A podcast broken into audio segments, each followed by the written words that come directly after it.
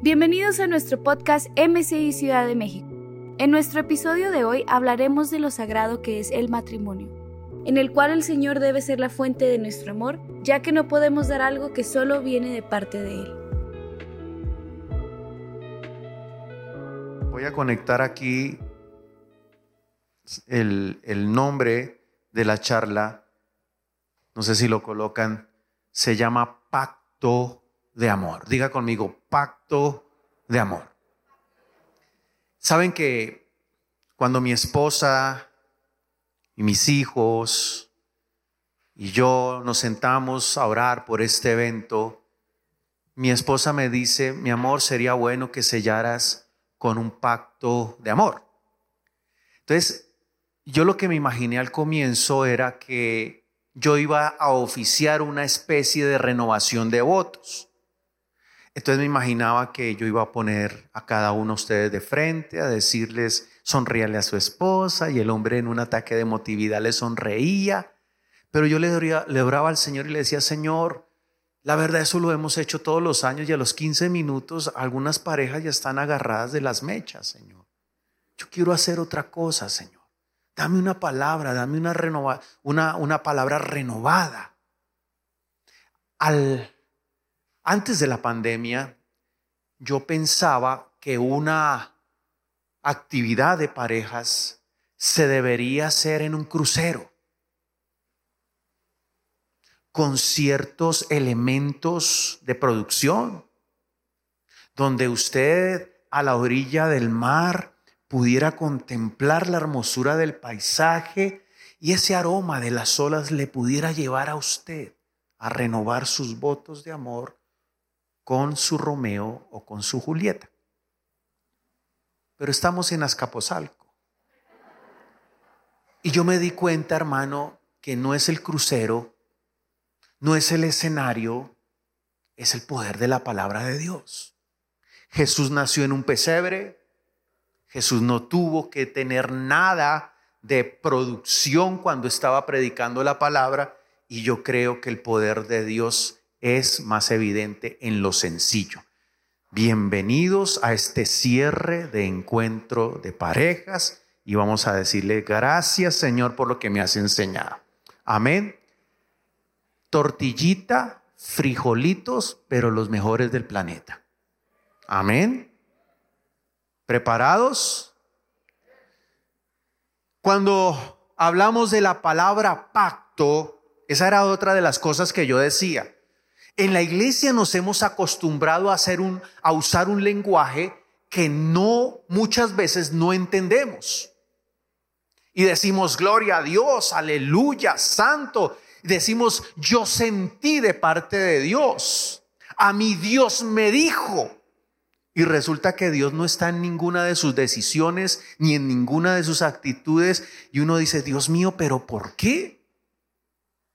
Por ejemplo, una pareja que hace algunos años vino a la iglesia y me dice, Pastor, Dios me dio una palabra para irme de la iglesia. Le dije, pero es que a mí no me ha dado, a mí no me ha dado esa palabra. Yo no, pero a mí sí. Le dije, pero no cree que Dios debería hablarnos a los dos. No, pastor, pero con que me hable a mí es suficiente. ¿Y qué va a hacer? No, me voy para la iglesia XYZ. Bueno, me encontré con el pastor porque era un amigo mío. Le dije, oiga, ¿qué pasó con esta pareja? No, ellos llegaron porque Dios les había una palabra, pero se fueron hace un año porque Dios también les dio una palabra. Entonces, fíjense, hermano, que a veces utilizamos las cosas sagradas para satisfacer un interés personal. Yo conocí a alguien en Bogotá que era así, en Colombia. Resulta que una vez hubo un evento también y lo estábamos esperando y no llegaba. Pero ¿qué le pasó a este hombre? Resulta que el hombre se, se cruzó un semáforo en rojo y lo paró un policía. Y entonces ahí lo tuvo y le dice el hombre, el cristiano, le dice, mire, es que voy para una reunión y voy tarde, perdóneme. Y el policía le dice, sí, pero se pasó el semáforo. ¿Qué vamos a hacer? Le dice el policía. Y el hombre le dice, pues ayúdeme. Y el policía le dice, ¿cómo quiere que lo ayude? Dice, pues hablemos. Y entonces le dice, pues deme ahí como para el chesco, ¿no? Como dicen aquí. ¿Y cuánto vale su chesco? Y el hombre le dice, lo que pasa es que yo soy cristiano, le dice el chofer, y yo no puedo hacer eso. Y le dice el policía, yo también. Entonces el policía le dice, pues deme una ofrenda. Y entonces el hombre le dice, bueno, le voy a dar una ofrenda porque usted es defensor de la patria. Y usted trabaja muy duro y se esfuerza y su vida corre en riesgo. Le voy a dar una ofrenda, pero es para sus hijos. Y el policía le dice, Dios lo bendiga. Y el otro le dice, Dios lo guarde. Note, no era soborno, era una ofrenda. Entonces fíjese, el tipo se va feliz de haber ayudado a un servidor de la patria y el policía se va feliz de haber ayudado a un hijo de Dios, creyendo que habían actuado. Y es que a veces manipulamos, malinterpretamos el uso del lenguaje sagrado de la Biblia. Entonces tomamos la palabra pacto, y perdónenme la expresión, y se prostituye. Cuando para Dios la palabra pacto es algo sagrado. Mire lo que dice el libro de Génesis en el capítulo 17, versos 1 y 2. Fíjese esto. Era Abraham de edad de 99 años cuando le apareció Jehová y le dijo, yo soy el Dios Todopoderoso, anda delante de mí y sé perfecto. Mire esta parte. Y pondré mi pacto entre mí y ti y te multiplicaré en gran manera. Note esto. El pacto de Dios con Abraham era como dice aquí este texto, entre mí, Dios, y ti, Abraham. No dice entre ti y mí. No sé si me estoy haciendo entender. Dios dice, mi pacto entre ti y mí, entre mí y ti, no entre ti y mí. ¿Por qué Dios no le dice a Abraham entre ti y mí? Porque Dios no permite que el hombre pacte con él, porque el hombre tiene una naturaleza débil frágil, incompetente para vivir a la altura de un pacto soberano de un Dios que no falla, de un Dios que no miente. Otro texto está en Génesis capítulo 9, el pacto de Dios con Noé, no de Noé con Dios. Y dice, y habló Dios a Noé y a sus hijos con él diciendo, he aquí yo establezco mi pacto con vosotros y con vuestros descendientes después de vosotros. Dios pacta con su pueblo, pero el pueblo no pacta con Dios. El pacto no es una promesa hecha por el impulso de una emoción. Permítame definir, de acuerdo a los comentarios, a los originales, a los textos en el griego, de lo que significa la palabra pacto. Pacto significa un contrato entre Dios y una persona, entre seres humanos, pero no con Dios, que requiere una acción inexcusable e ineludible. Es decir, usted si pacta con Dios no puede poner excusas, ni tampoco las puede evadir. Entonces, cuando hablamos de pacto de amor, yo he oficiado muchas bodas, hermano. Y les confieso que de las cosas más difíciles que yo tengo que hacer es oficiar bodas. Porque a veces la gente no entiende que están pactando.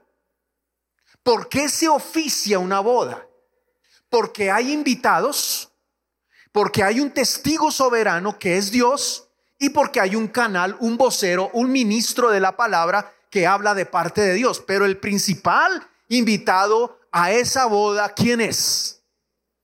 Y por eso uno dice, promete usted delante de Dios y de estos testigos tomar a fulanito de tal por su legítima esposa para vivir. Sí acepto, pero está tan emocionado y su mente está en la luna de miel que ni le importa lo que uno está diciendo y lo que ellos escuchan en el fondo es y el hombre está en su mente en otro lado, hermano.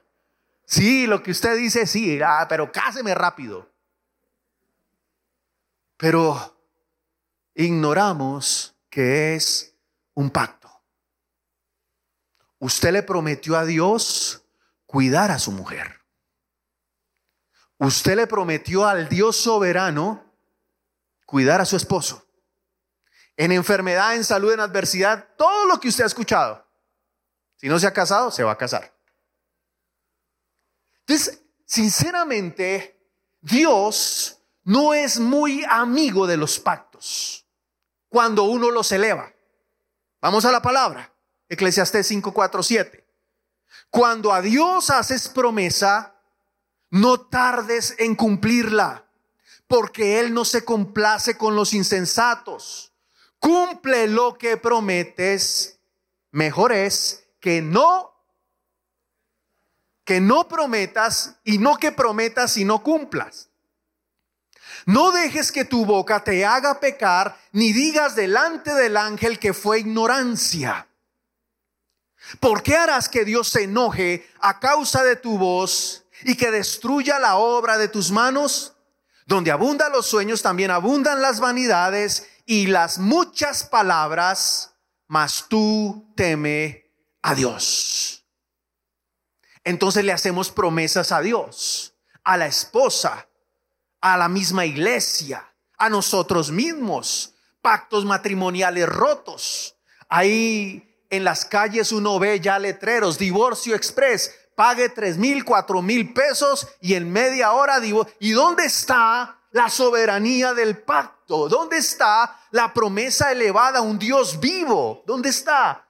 Porque hemos prostituido y anteriormente los negocios se hacían de palabra porque había un respeto. Pactos matrimoniales, pactos financieros. Es que si a mí me sale este negocio, le voy a, Señor, por favor, si me sale este negocio, yo te voy a dar. Y nadie le está diciendo que lo haga, pero lo hace tratando de extorsionar o de manipular la voluntad suprema de Dios. Pactos de santidad. Señor, yo la verdad. Entonces uno se pregunta, ¿por qué hay cristianos atados, estancados espiritualmente? ¿Por qué hay líderes que no progresan? Pregúntese por un momento qué han prometido y no han cumplido. Hágase usted ese examen de conciencia sincera delante del Señor. Miren, yo recuerdo que en un encuentro de hace unos 15, 20 años atrás o más, un líder en un momento, no voy a negar, era un momento muy glorioso. La charla se llamaba consagración y era el momento donde habíamos unos 500 líderes, yo estaba asistente y él dice, y vamos a elevar, el hombre se dejó llevar por su emoción y dijo, y vamos a elevar un pacto de consagración a Dios donde le vamos a decir, Señor, si yo te llego a fallar, mejor córtame que fallarte. Y él hizo el llamado, pasen al frente los que quieran hacer ese compromiso de primero querer ser cortados antes que fallarle a Dios. Yo estaba sentado y dije, Señor, yo no puedo hacer ese pacto porque yo me conozco, Señor, yo no me siento preparado. Respeto esa decisión, pero yo tengo temor y temblor de hacer algo que a la postre no estoy seguro si voy a cumplir. Ayúdame, Señor. Y pasó una cantidad de gente, hermano, hizo ese pacto, salieron felices. Yo dije, pues es como muy uh, folclórico. Ah, señor, córtame. A los pocos años, yo vi las consecuencias. Gente en la cárcel, divorciados, fracasados económicamente, espiritualmente secos. Y fue por promesas que Dios no pidió, pero que la hicieron por irresponsables. El que tenga oídos. Entonces la Biblia narra de aquellas personas que hicieron un voto. Por ejemplo, hay un hombre llamado Jefté en la Biblia. Era un juez, un guerrero. El hombre había sido repudiado por sus hermanos. Lo habían tenido en poco y lo habían mandado al exilio. Y Jefté estaba viviendo una vida prácticamente de exclusión. Pero entonces hubo una guerra y los amonitas atacan y destruyen Israel, no habían líderes y los ancianos de Galaad van y buscan a Jefté y le dice, oye, pelea, ayúdanos. Y él dice, yo les voy a ayudar, pero si ustedes me hacen su caudillo. Eso está en jueces 11, el 30 en adelante. Y entonces dice, bueno, lo vamos a hacer nuestro caudillo. Y entonces dice la Biblia que Jefté hizo voto. ¿Hizo qué? Que es lo mismo que hacer un pacto. Dice, hizo voto a Jehová diciendo, si entregares a los amonitas en mis manos, cualquiera que saliere de las puertas de mi casa a recibirme, cuando regrese victorioso de los amonitas, será de Jehová y lo ofreceré en holocausto. Fíjese la promesa que eleva a este hombre. Y dice que fue Jepté hacia los hijos de Amón para pelear contra ellos y Jehová los entregó en su mano. Entonces volvió Jefté a Mispa, a su casa, y aquí su hija salía a recibirle con panderos y danzas, y ella era sola, su hija única, no tenía fuera de ella hijo ni hija. Y cuando él la vio, rompió sus vestidos diciendo, ay hija mía, en verdad me has abatido. Tú misma has venido a ser causa de mi dolor porque le he dado palabra a Jehová y no podré retractarme. Entonces ella le respondió, Padre mío, si le has dado palabra a Jehová, haz de mí conforme a lo que prometiste, ya que Jehová ha hecho venganza en tus enemigos, los hijos de Amón. Y volvió a decirle a su padre, concédeme esto, déjame por dos meses que vaya, descienda por los montes y llore mi virginidad, y yo y mis compañeras. Entonces dijo Jefté, ve y la dejó ir por dos meses. Y ella fue con sus compañeras, lloró su virginidad por los montes. Pasados los dos meses volvió a su padre, quien hizo de ella conforme al voto que había hecho, y ella nunca conoció varón. Este es uno de los textos más complicados de la Biblia. Hay varios. Pero uno se pone a pensar, ¿qué pasó acá? ¿La mató? ¿Murió en el exilio? ¿Qué hizo? Entonces algunos comentaristas tienen algunas hipótesis. Unos dicen que la, la hija de Jefté fue confinada a la virginidad perpetua y ella moriría sin hijos. Y como era la única hija, el dolor de Jefté era que no iba a conocer su descendencia. Pero hay otros que dicen, no, la Biblia es clara, dice que la ofrecería en holocausto. Y entonces dan otra interpretación teológica y dicen, el significado evidente del texto es que Jefté ofreció a su hija como sacrificio humano. Es innegable que su proceder está muy lejos de las normas bíblicas. Lo que sí es cierto es que Jefté contradijo un principio que está en Levítico 18, 21, en Levítico 20, del 2 al 5 y en Deuteronomio 12, 31, de no pasar los hijos por fuego y no sacrificar humanos. Pero entonces, ¿por qué lo hizo? Porque Jepté era el producto de una sociedad ruda, bárbara, precristiana. Y Jepté también era medio cananeo. Y este evento ilustra hasta dónde el monoteísmo de los hebreos había sido contaminado por las regiones paganas de Canaán. Así que Jefté mezclaba lo pagano con lo sagrado y él mismo hizo ese voto, pero la Biblia nunca dice que se debería hacer. Sea una o sea otra la razón, Jefté actuó por emoción y actuó irresponsablemente. ¿Por qué la gente hace votos a la ligera? Hay algunas causas. Ya dije una, por un impulso irresponsable de emotividad. Yo estoy seguro que les digo a ustedes, pónganse pie, agarre a la mujer de sus sueños y dígale algo. Y usted le va a decir, te amaré toda la vida, todos los meses, los años y los días. Pero sale de aquí y por cualquier cosa lo que usted elevó como voto y como promesa fue producto de una simple emoción. Y yo no voy a cometer ese error. Lo segundo es que la gente hace votos por ignorancia, porque piensan que casarse es parte de una tradición religiosa, pero ignoran el poder que tienen las palabras en un lugar que representa un altar. ¿Por qué la gente hace votos a la ligera? Porque algunos quieren obtener un beneficio personal y así tratar de engañar a Dios creyéndose sus propias mentiras.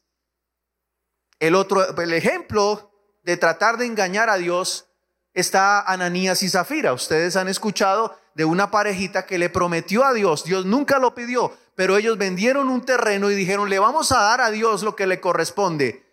Vendieron el terreno, toman un dinero, más de lo que habían mm, eh, preparado guardar para ellos, toman de más y el problema es que lo entregan y los discípulos de Cristo se dan cuenta que habían mentido y las consecuencias fueron terribles. Otro es el exceso de confianza. La gente hace votos porque confían en su propio corazón. El ejemplo es Pedro. Pedro dijo, Señor, contigo hasta la... ¿Qué dijo? ¿Contigo hasta la? ¿Qué, hizo Pedro?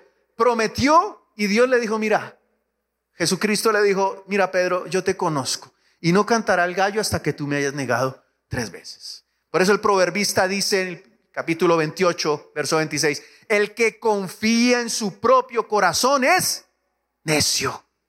Entonces usted no puede hacer votos creyendo que su fuerza de motivación lo va a, llevar a usted a su destino, al cumplimiento de la promesa. Eso no se va a lograr. Otros ejemplos, Jonás se negó a cumplir un voto, es tragado por un gran pez, y en el vientre del gran pez, él no había querido cumplir con la orden de Dios, él era profeta, se estaba negando a servir, y en el vientre de un gran pez dice, algas han rodeado mi cabeza, imagínese usted a Jonás sentado con un turbante de algas. Es el humor. Yo a veces leo ese texto y digo, yo imagino a Jonás en la mala aquí. Pero él dice, descendí a los cimientos de los montes. La tierra echó sus cerrojos sobre mí para siempre, dice Jonás. ¿Saben qué pasa cuando un voto no se cumple? Se cierran los cielos. Y usted podrá golpear puertas, pero si el argumento por haber incumplido un pacto está, por más que usted tenga talento, experiencia, belleza, personalidad, vigor, no va a lograr lo que usted quiere. ¿Qué tuvo que hacer Jonás? Dice, mas yo con voz de alabanza te ofreceré sacrificios, pagaré lo que te prometí, las salvaciones de Jehová. Las consecuencias de incumplir un pacto son devastadoras. Le invito a que usted, si hizo votos, recuerde que fue lo que expresó en ese altar. Promete usted delante de Dios, delante de Dios y de estos testigos. Es que los pactos incumplidos no... Es que yo ya tengo 40 años de casado, eso fue hace 40 años. Pero si usted no ha entregado esa promesa incumplida delante de Dios para que Él intervenga y rompa el argumento, las cosas van a seguir igual. Entonces yo le invito a usted, hermano, a que usted recupere esa sensibilidad de entender lo importante que es una promesa. ¿Cómo yo puedo restaurar un pacto? Primero aceptando la obra redentora de Cristo en la cruz del Calvario. Jesús es el único capaz de romper un argumento.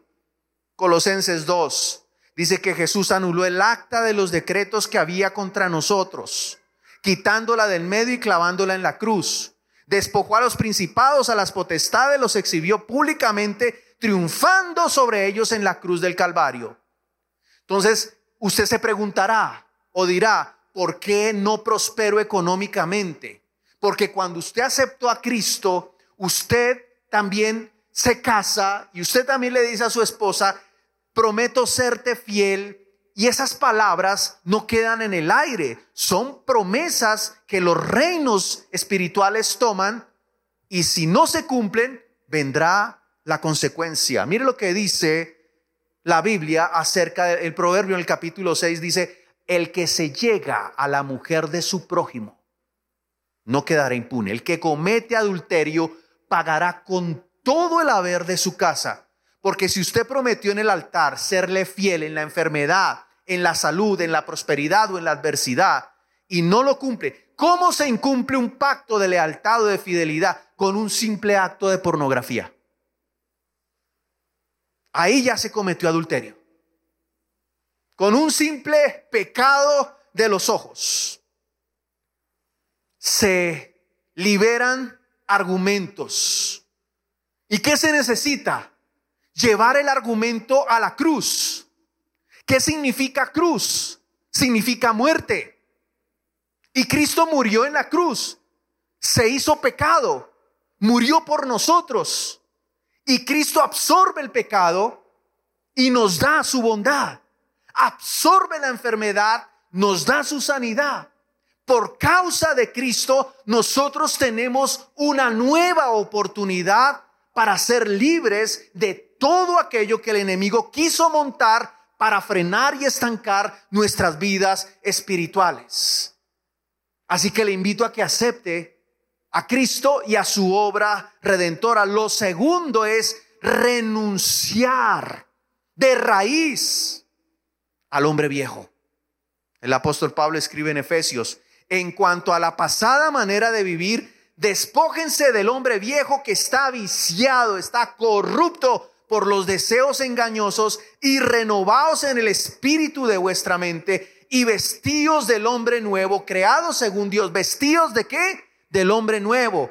Usted se quita las ropas del hombre viejo y se reviste de las ropas del hombre nuevo, creado según Dios. Y dice, por lo cual desechando la mentira, hablar verdad cada uno con su prójimo, hablar la verdad con su prójimo. Su esposa es su prójimo, su esposo es su prójimo. Abre la verdad, no tenga mentiras, no esconda su celular, no le dé miedo cuando ella le revise su WhatsApp o sus correos, no le dé temor. Porque dice la Biblia, hable verdad con su esposa, porque somos miembros los unos de los otros. Y lo siguiente es ser llenos del Espíritu Santo, hermano. Sea lleno del Espíritu Santo. En sus propias fuerzas usted no logra cumplir con las promesas. La Biblia dice en el Salmo 127, si Jehová no edifica la casa, en vano trabajan los que la edifican. Si Jehová no guarda la ciudad, en vano vela la guardia. Por demás es que os levantéis de madrugada y vayáis tarde a reposar y que comáis pan de dolores, porque a su amado Dios dará el sueño.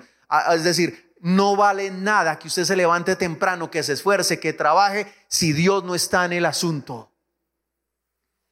El Espíritu Santo nos guía, el Espíritu Santo nos enseña, el Espíritu Santo nos revela, nos instruye. Nosotros necesitamos los dones del Espíritu para ser advertidos acerca de las cosas que el enemigo quiere poner como trampa para destruir nuestra vida espiritual y aún nuestro hogar. Usted puede venir a la iglesia los domingos, usted puede leer la Biblia, memorizar versículos bíblicos, pero si usted no está revestido del poder del Espíritu Santo, usted va a ser un simple aparentón.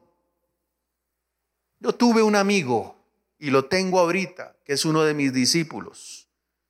Él comenzó a vivir una vida cristiana normal. Eso fue hace unos, yo creo, unos seis años, siete años atrás. Recuerdo que estábamos en el hotel donde comenzó la iglesia y allá había una especie de pequeño protocolo con, una, con un bastidor, un biombito de madera. Había un sofá y una mesita con café. Y recuerdo que yo estaba sentado, estaba sirviéndome un café y pasa mi hija corriendo con su hijo y el niño se queda así y se queda mirándome. Y yo le dije, hola hijo, ¿cómo estás? Dice, bien, pastor. Pastor, ¿por qué no habla con mi papá? Y le dije, ¿qué quieres que yo le diga? Es que pastor, él es muy grosero. Se porta muy mal, él me dice estas palabras y me dijo eso. Yo, no, no, no las digas, sí. Y también me dijo esta, ay, no, no, cállate. Pero es que él me las dice, pastor. ¿Y dónde está? Está allá afuera, pero no le diga que soy yo, porque, pastor. Y entonces me paro yo y lo veo como un hombre natural, sin el espíritu, aparentando. Y entonces se reía y bromeaba con sus compañeros de la iglesia. ¿En serio, varón? Gloria a Dios, aleluya. Y me le voy yo en cámara lenta, hermano. Y él voltea a mirar a los ramos. Mis doce saben de quién estoy hablando y él mismo sabe de quién estoy hablando. No lo voy a hacer quedar mal. Mi esposa me dice esta mañana, no vayas a decir el nombre. Está bien. Entonces le digo, ven, siéntate aquí y escucha a tu hijo. Y el hombre se pone pálido. ¿Qué pasó? Le dice, le dije, hijo, Dile a tu papá lo que me dices. Es que yo hablé con el pastor, papá, yo ya estoy cansado de que tú trates mal a todos nosotros en la casa, tú eres muy grosero.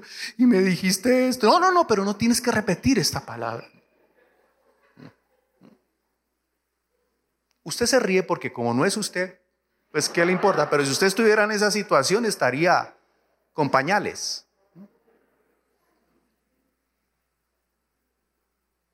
Entonces, el hombre se empieza a molestar con su hijo. Y la boca se le secó. Y le dije, ¿a ti cómo te parece esto que tu hijo está diciendo? Y el niño dice, pastor, y no es solo conmigo, también es con mi mamá. Y el niño tomó fuerza, ¿no? Y le dije, ¿y cómo te sientes por eso? Le dije a mi discípulo. Y me dice, me siento traicionado por mi hijo. Le dije, ay, qué bonito y le dice, hijo, ¿y por qué no me lo dijiste primero a mí? ¿Por qué no se lo dijo? Porque no lo escuchaba. Entonces es vivir un cristianismo de apariencia. Tuvimos que intervenir con mi esposa. Gracias a Dios. Cuento esta historia porque este hombre hoy por hoy tiene uno de los hogares más consolidados de la iglesia. Y es uno de nuestros discípulos más productivos. Pero ¿qué permitió él? Renunciar a la religiosidad y ser revestido del poder de Dios para poder cumplir con qué? Con su pacto de amor. Necesitamos palabras de sabiduría para tomar decisiones sabias. Hombres, escuchen a sus esposas. Ellas son ayuda idónea. El problema de nuestros pueblos latinoamericanos son el orgullo, el machismo. Yo, hermano, les soy sincero, yo reconozco que mi esposa predica mucho mejor. Yo he estado en eventos donde yo siento que Dios me usa, hermano, y eso es la gloria de Dios y me bajo y empiezo a retroalimentarme. Y la gente me dice, pastor, esa charla que dio su esposa. Pastor, esa charla que dio su hijo Felipe. Entonces yo a veces miro, Señor, ¿y yo qué? ¿Y qué de este pechito, no? Como dicen aquí. Pero entendí algo. Yo leí un libro hace algunos años de un hombre que decía que el matrimonio es como el sol y la luna. ¿Mm? Entonces él decía, cuando el sol, el hombre, brilla, tiene fuerza, usted observa la luna radiante, no es la luna, es el sol que brilla sobre ella. Yo dije, wow. Entonces, cuando hoy yo escucho decir, su esposa es una predicadora excepcional,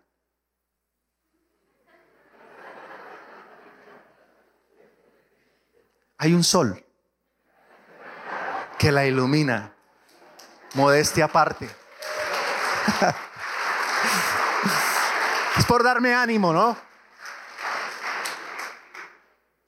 Hermanos, nosotros no podemos caminar en este mundo sin el poder de Dios. Si Dios no está en su matrimonio, no pretenda tener un buen matrimonio. Y eso se lo quiero decir a los hombres. Nuestro problema es el orgullo, la altivez, la ira. Algunos se jactan de decir, es que yo sé con tres palabras la dejo ahí tiradita. Ay, no me busque. No, no destape la caja de Pandora. Y amenazamos e intimidamos. Pero hermano, cuando nosotros tenemos al Dios de amor. ¿Cuál es el fruto del Espíritu? Amor, gozo, paz. ¿Quién lo da? Dios lo da. ¿De quién lo debemos recibir? De Dios.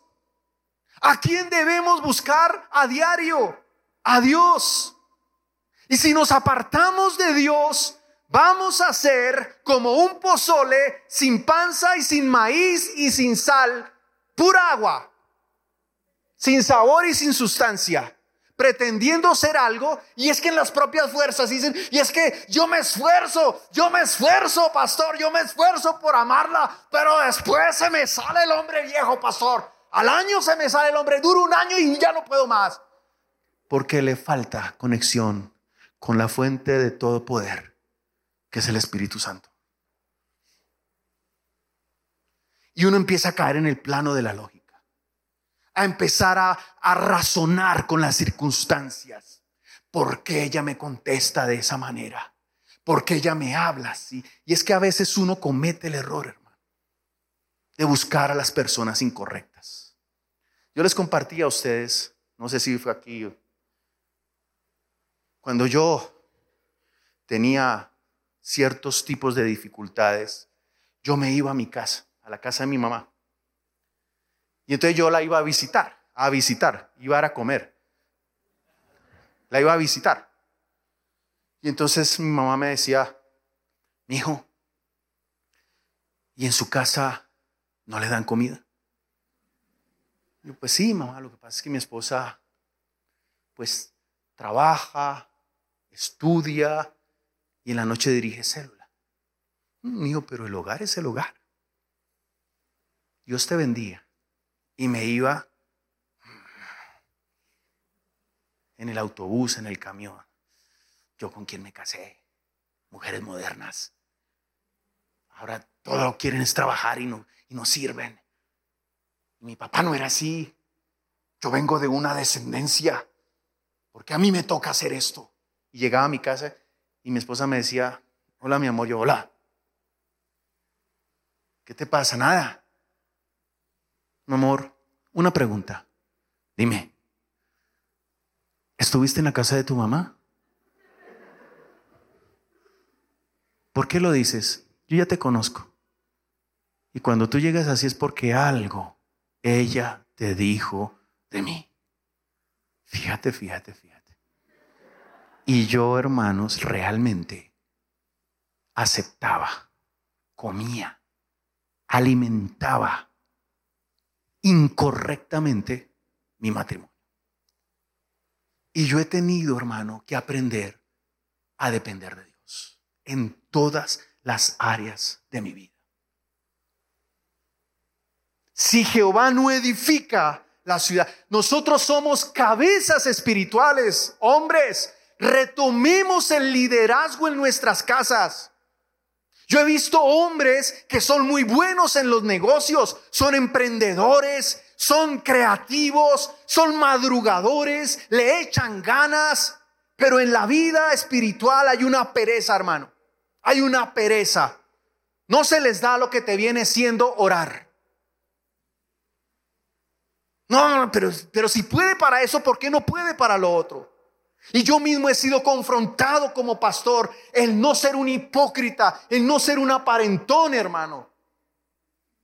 El año pasado, en el mes de julio, yo tuve un problema gástrico terrible, hermano. Bajé 8 kilos. El año pasado, no me mire ahorita acá, porque fue el año pasado. Sí, porque algunos no son chismosos, son curiosos, ¿no? Y entonces, yo ya estaba, hermano, mal, mal. Yo pensé que era el famoso COVID. Me hice el examen, salió negativo. Yo hasta me frustré. Dije, entonces, ¿qué es lo que tengo? Ni tengo COVID siquiera. Estaba, estaba tan mal. Y entonces mi esposa, yo reuní a mis hijos y les dije, miren, yo no sé qué pasa con mi vida. No sé qué pasa conmigo. Yo no me siento ya con fuerzas y siento que no sé si voy a librar esto. Estaba deshidratado, débil, dormía todo el día, me levantaba y no soportaba. Y me llama el pastor César Castellanos. Artillería, bueno, pesada. Y me dice, hola hermano, ¿cómo está? Bien, pastor, aparentando. Bien, pastor, para la gloria de Dios. ¿Mm? Es que así somos los hombres. Por lo menos los de Colombia.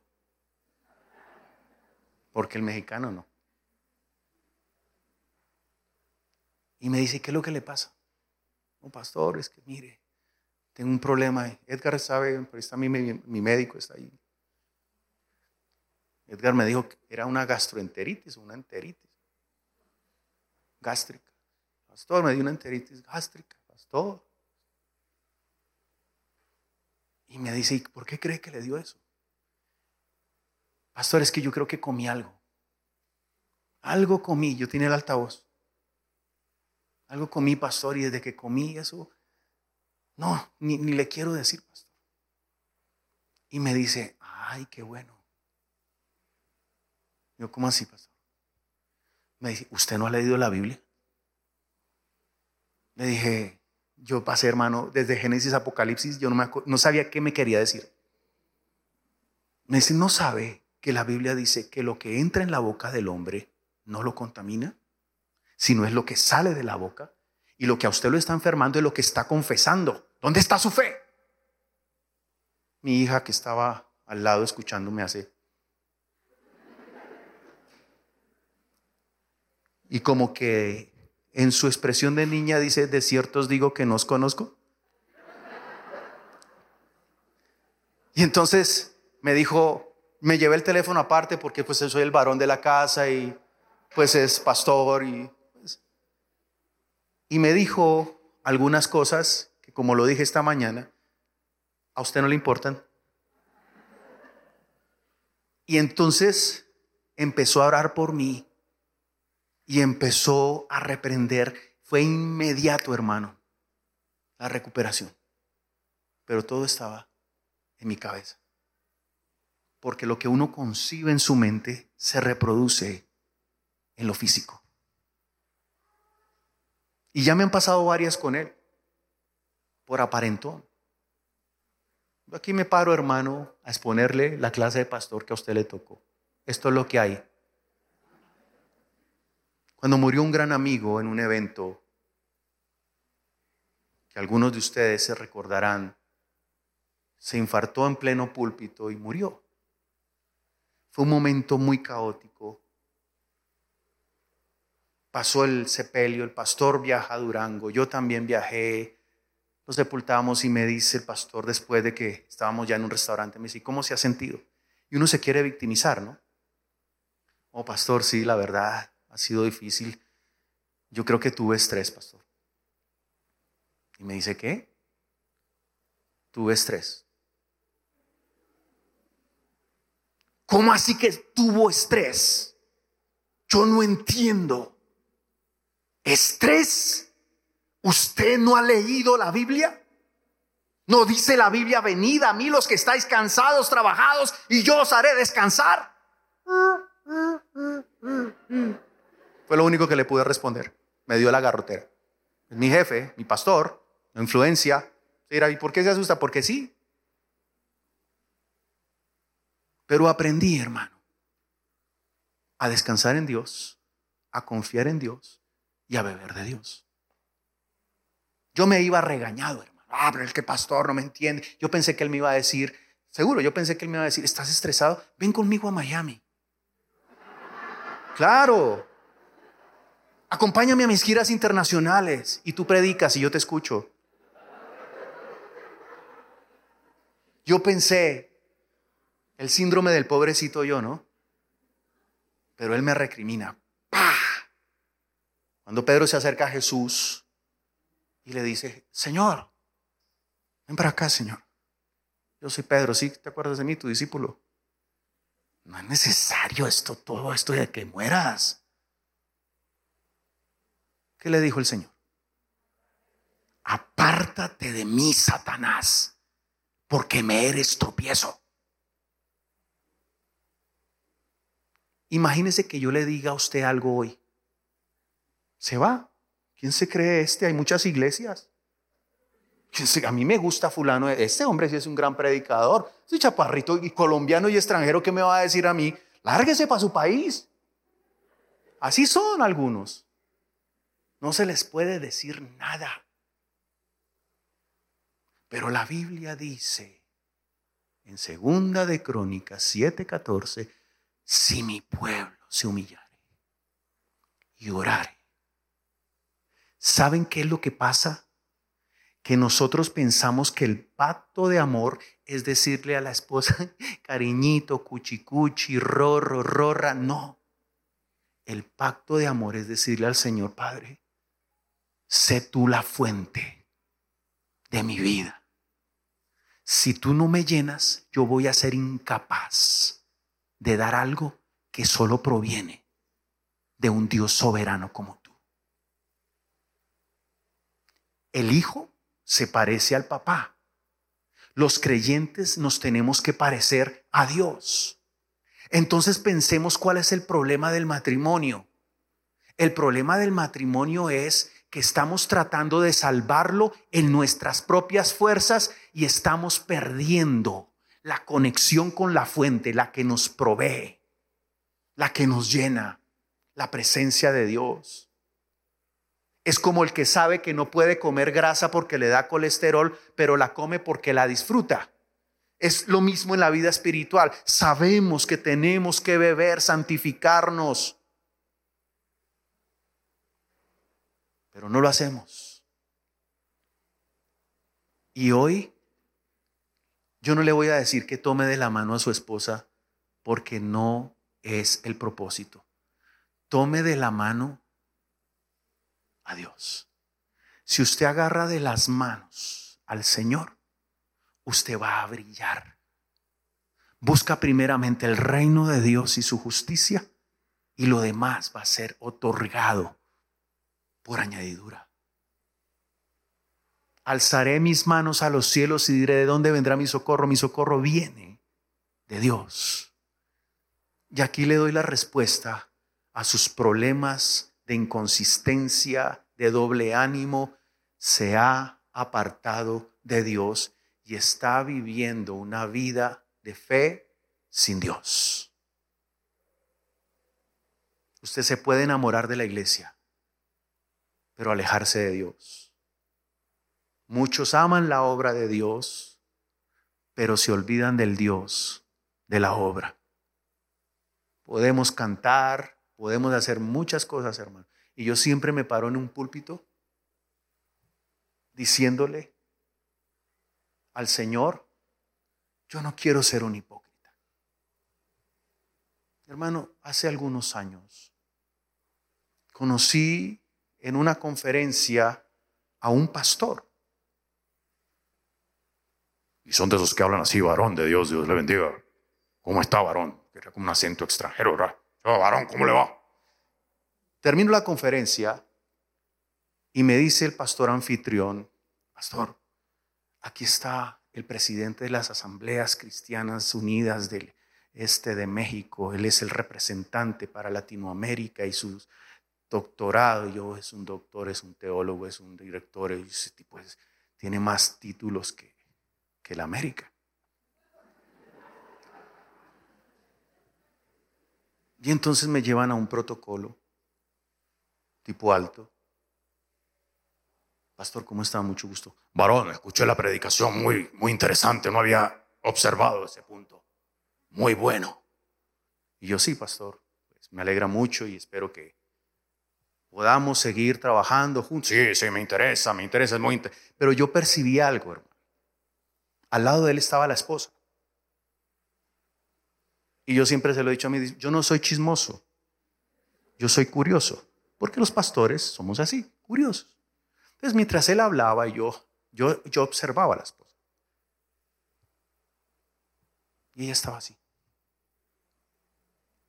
Entonces, sí, pastor. Y yo, oh, oh, sí, aleluya, hermano, gloria a Dios.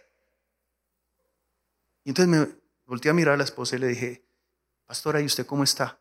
Bien, hermano, gracias a Dios para la gloria del Señor Jehová de los ejércitos. Gloria a Dios, bien. Le dije, bueno, pues lo dice, pero no se le nota. Y entonces le dije, la noto un poquito tímida, algo así fue lo que le dije.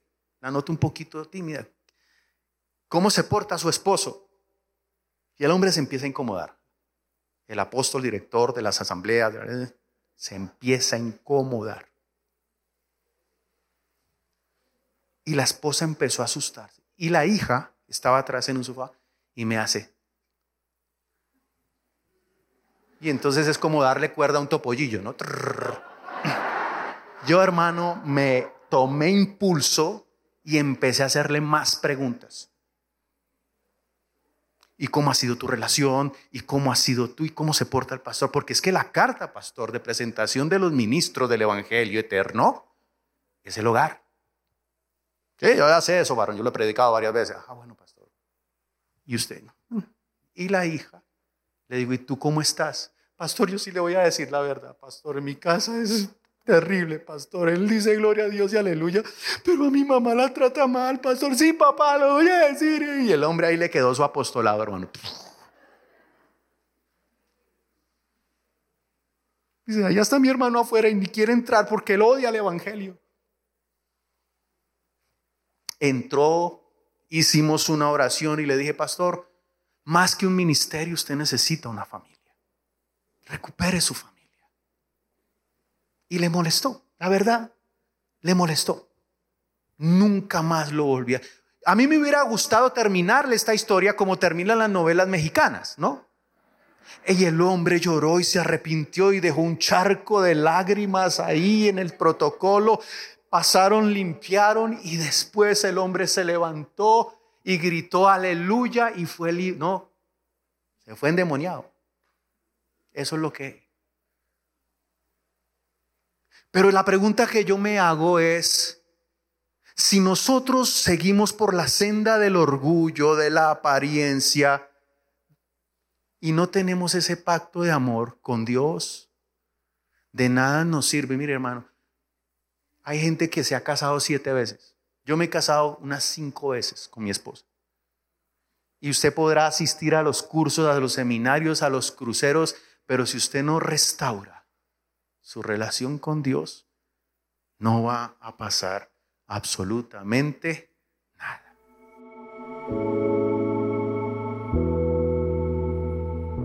Esperamos que el episodio de hoy te haya llevado a entender el valor de un matrimonio centrado en Jesús. En nuestras redes sociales puedes escuchar más mensajes como este. Encuéntranos como MCI Ciudad de México.